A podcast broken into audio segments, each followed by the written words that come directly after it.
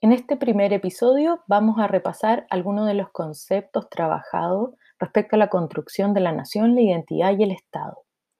El concepto de nación se reconoce como una creación del pensamiento occidental decimonónico, producto de la reflexión intelectual europea a propósito de los procesos de cambio que alentaron el cuestionamiento de las relaciones sociales bajo los regímenes monárquicos el resultado de estos procesos de cambio fue la transformación de los súbditos en ciudadanos y por ende la creación del Estado moderno, como una forma de organización de una comunidad imaginada y política a la vez. Esta definición va a tener tres ejes de desarrollo y base. Primeramente, la territorialidad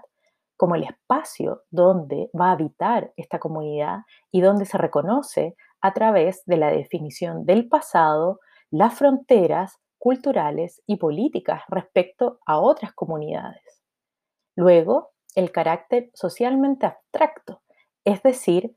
las personas que configuran esta comunidad y este Estado-nación no necesariamente se conocen, no se han visto, pero son conscientes de que al compartir un territorio, al compartir un pasado y una representación política, van a ser parte de una comunidad.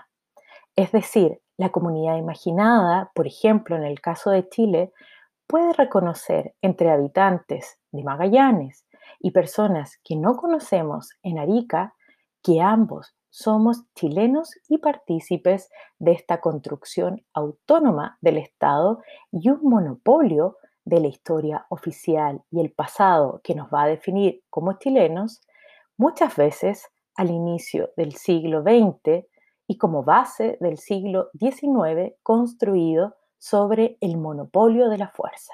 principalmente el ideario de la herencia portaliana, como la primera constitución y base que desde 1833 a 1925 instaló la autoridad legítima